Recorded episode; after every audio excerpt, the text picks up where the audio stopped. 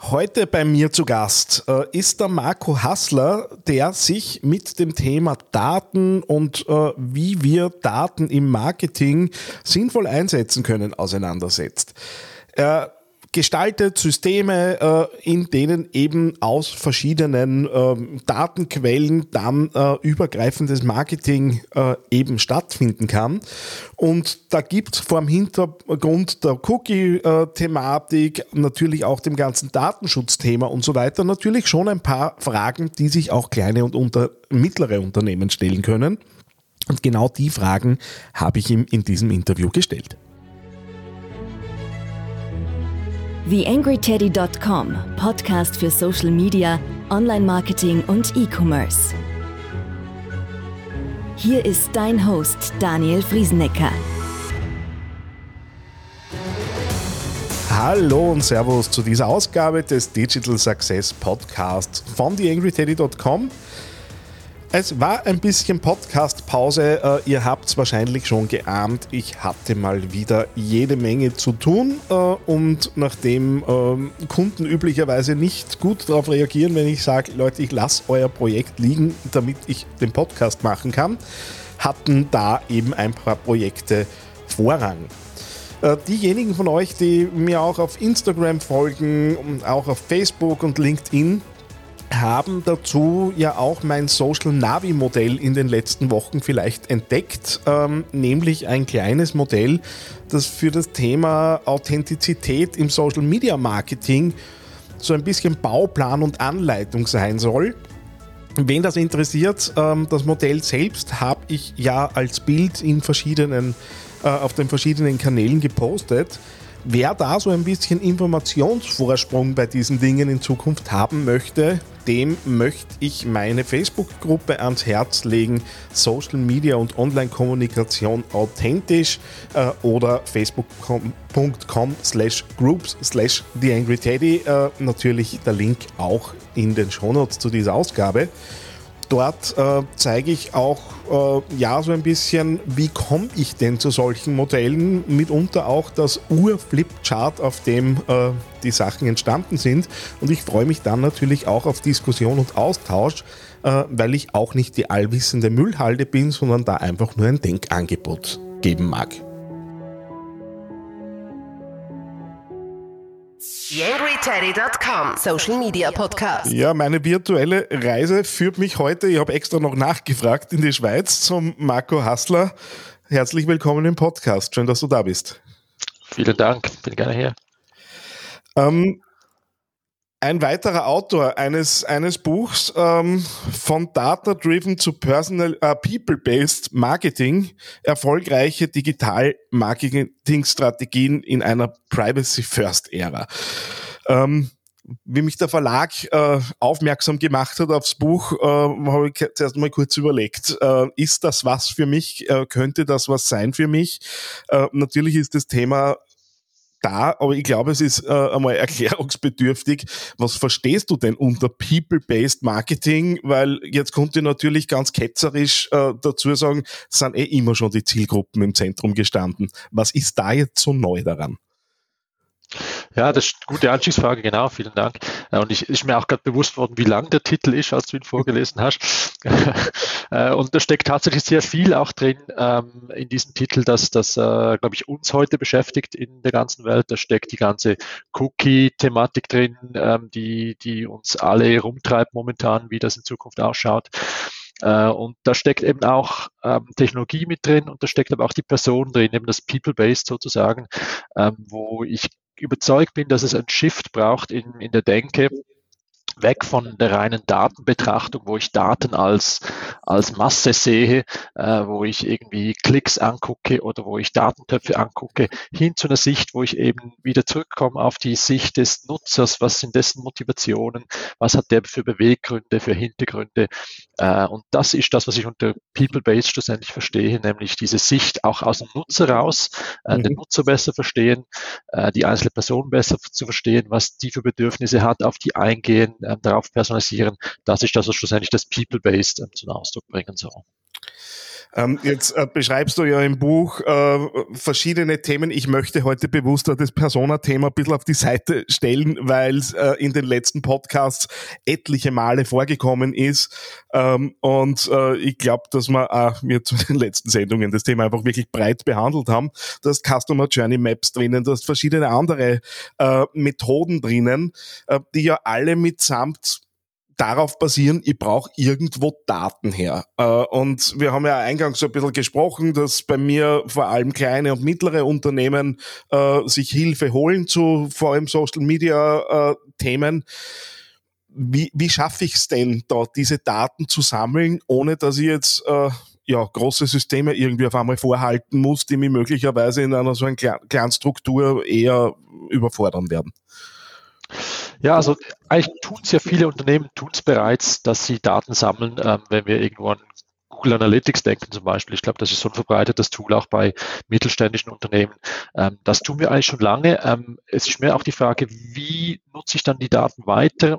Nutze ich die eben rein aus Sicht ähm, ähm äh, Massendaten, gucke ich Klicks an oder gucke ich das auf Nutzerebene an. Und das kann Google Analytics auch schon im, im, im Start, dass ich eigentlich auf den einzelnen Nutzer runter versuche zu verstehen, wie der sich, der sich verhält. Und da ist eigentlich auch alles gewachsen daraus, ähm, dass man halt äh, heute vielleicht nicht nur für die Website diese Nutzerdaten, Nutzensicht einnehmen muss, sondern auch über verschiedene Kanäle hinweg versuchen muss, diese, diese Nutzerperspektive einzunehmen und da dann die Daten zusammenzuführen. Und das aber ist tatsächlich auch die Kernherausforderung schlussendlich, äh, diese verschiedenen Kanäle ähm, zusammenzuführen auf Datenebene, um eben diese holistische Nutzersicht ähm, herzustellen. Mhm. Ähm, und damit befasse ich mich schlussendlich auch sowohl im täglichen Leben wie jetzt auch im, im Buch eigentlich, äh, wie kann ich denn diese Daten schlussendlich über Kanäle, über Devices zusammenführen und das trotzdem noch in, einem, in einer Art und Weise tun, ähm, äh, die eben nutzerverträglich ist, beziehungsweise wo ich einen Consent vom Nutzer habe und der das auch zulässt, dass ich das tue und das nicht irgendwie hintendurch versuche, im Geheimen ähm, einzuheimschen. Weil das ist auch nicht das Ziel schlussendlich. Äh, wie, wie ist denn da so dein Eindruck dazu? Was ist da an Know-how in den Unternehmen da? Meine Erfahrung ist, je größer die Unternehmen werden, klarerweise, desto eher trifft man dort auch auf, äh, auf Experten, interne Experten natürlich auch.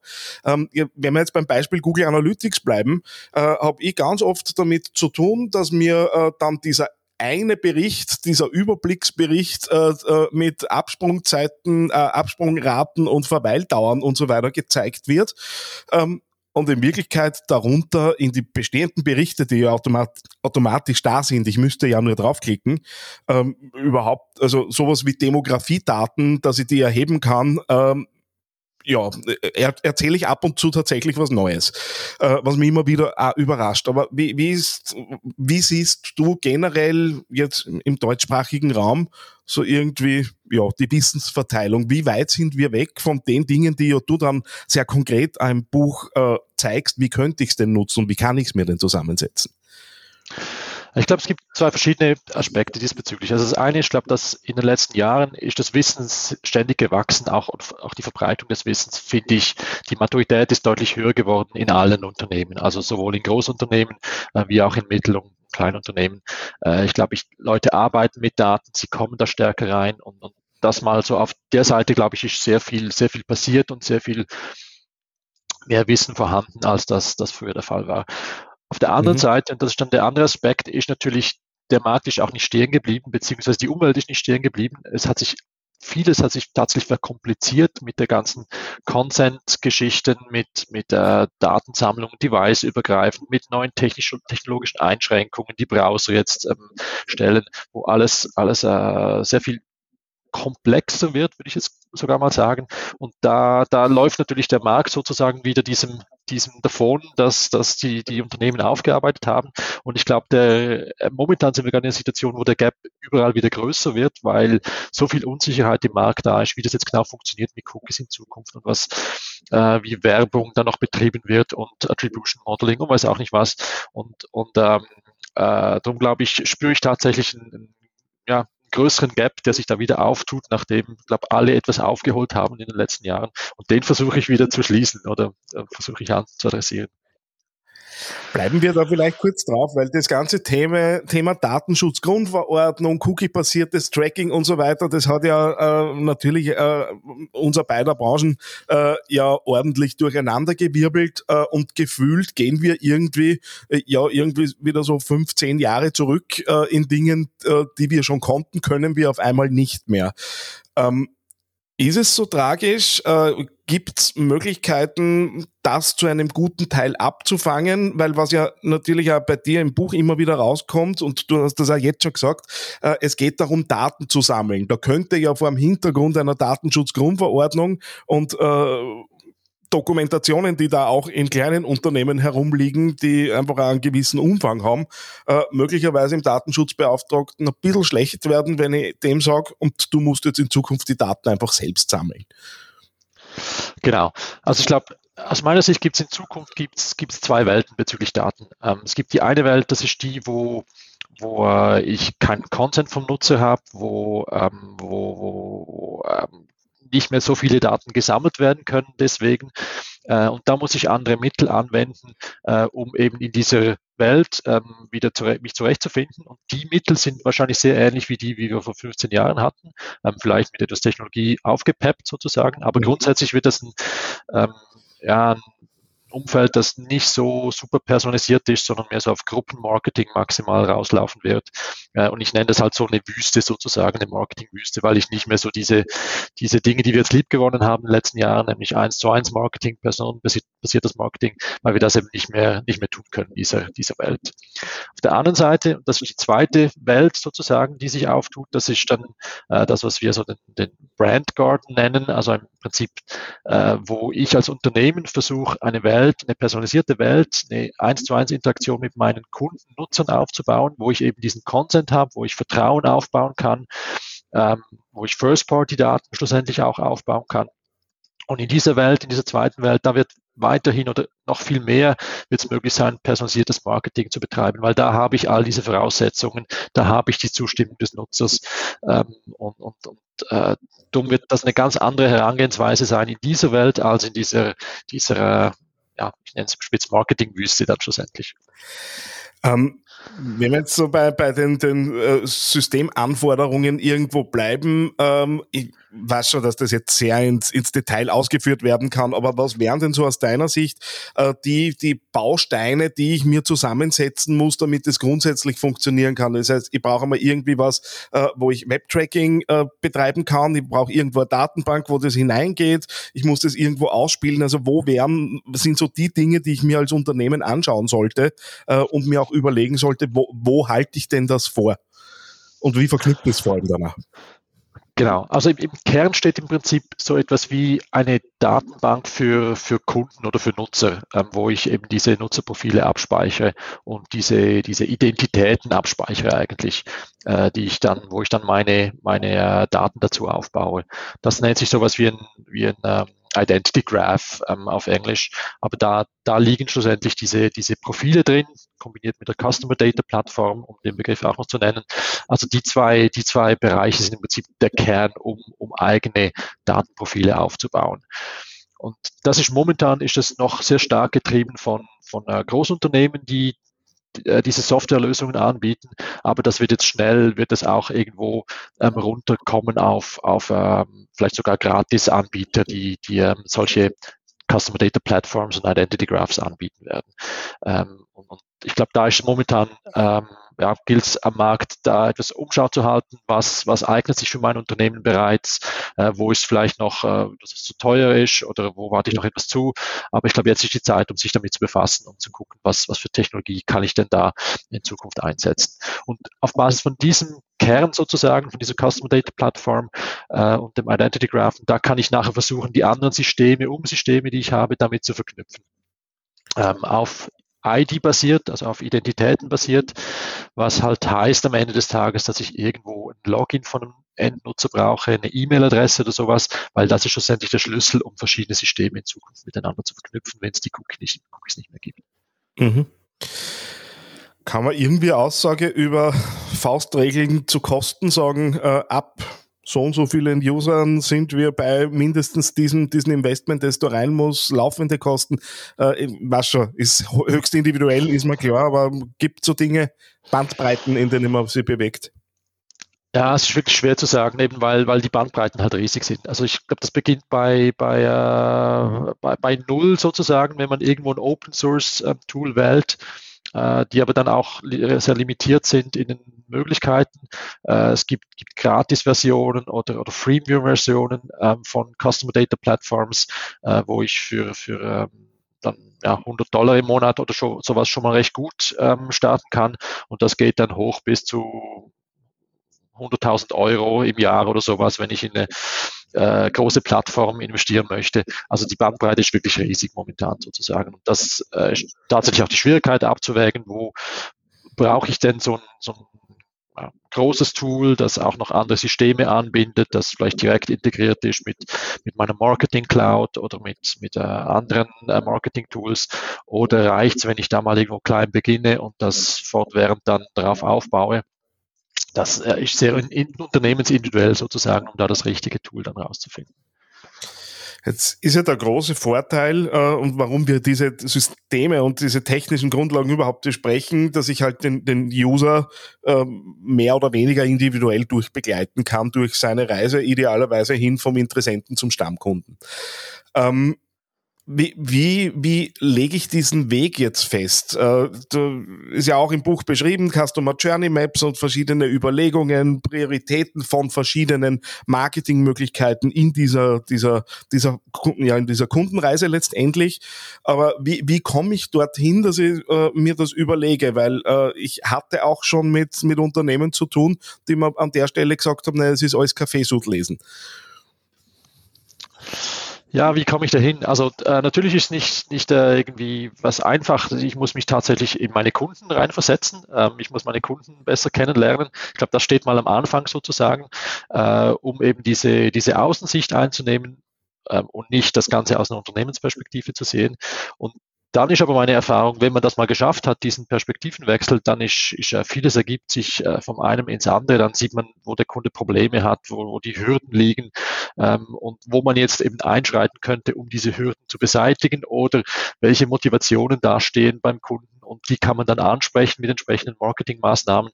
Also ich glaube, der, der wichtige Schritt ist wirklich diesen Perspektivenwechsel am Anfang zu tun, in eben diese People-Based Sicht oder in diese äh, Customer Centricity, um, um von daher das Ganze zu denken. Und, und äh, meine Erfahrung in, in Projekten ist, dass wenn wir da beginnen auf der Seite, dann, dann haben wir eher das andere Problem, dass wir so viele Ideen haben, was man denn jetzt alles tun könnte oder anpassen müsste oder wo man die Nutzer mhm. ansprechen könnte, dass wir, dass wir beginnen müssen zu priorisieren äh, wo hat es denn jetzt den meisten Impact? Äh, welche Maßnahmen machen wir zuerst?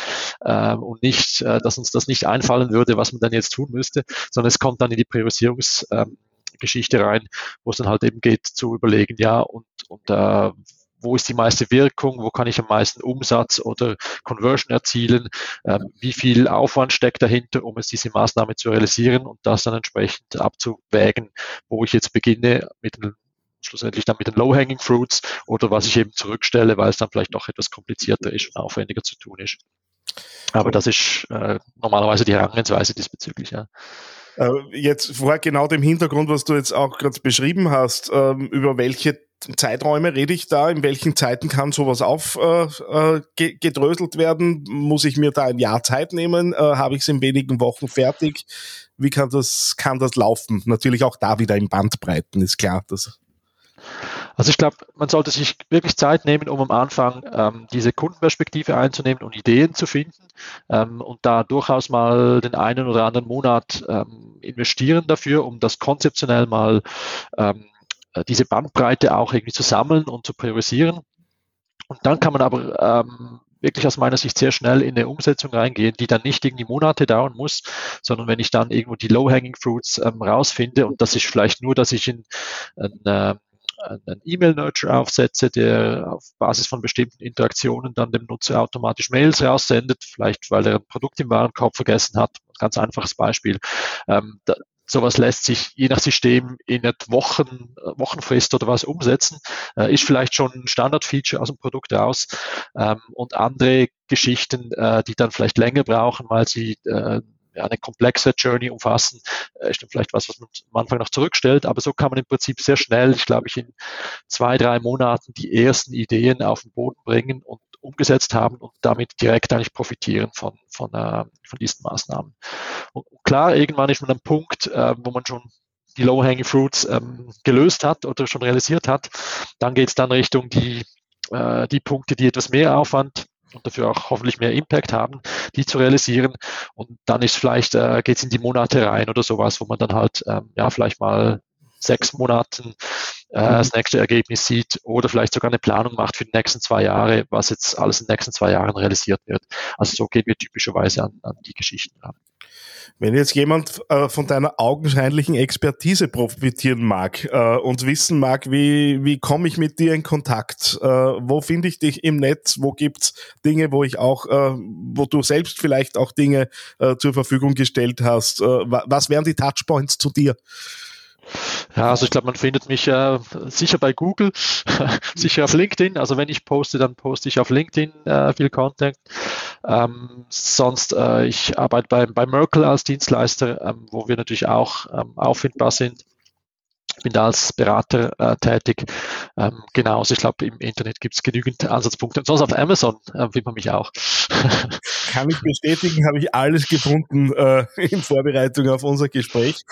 Äh, kommt natürlich wie immer alles in die Show Notes, äh, damit auch da der Link natürlich hergestellt ist. Marco, vielen herzlichen Dank, äh, dass du uns mitgenommen hast auf die Reise und einen prägnanten Überblick äh, über das Thema gegeben hast. Ich weiß, du könntest noch Stunden weiterreden, aber ich glaube, so als Einstieg haben wir da einen ganz guten Überblick geschaffen. Vielen Dank, hat mir Spaß gemacht und jederzeit wieder. Eine kleine Bitte habe ich noch an dich. Wie du dir vorstellen kannst, geht ja auch einiges an Zeit in die Erstellung des Podcasts hier auf theangryteddy.com.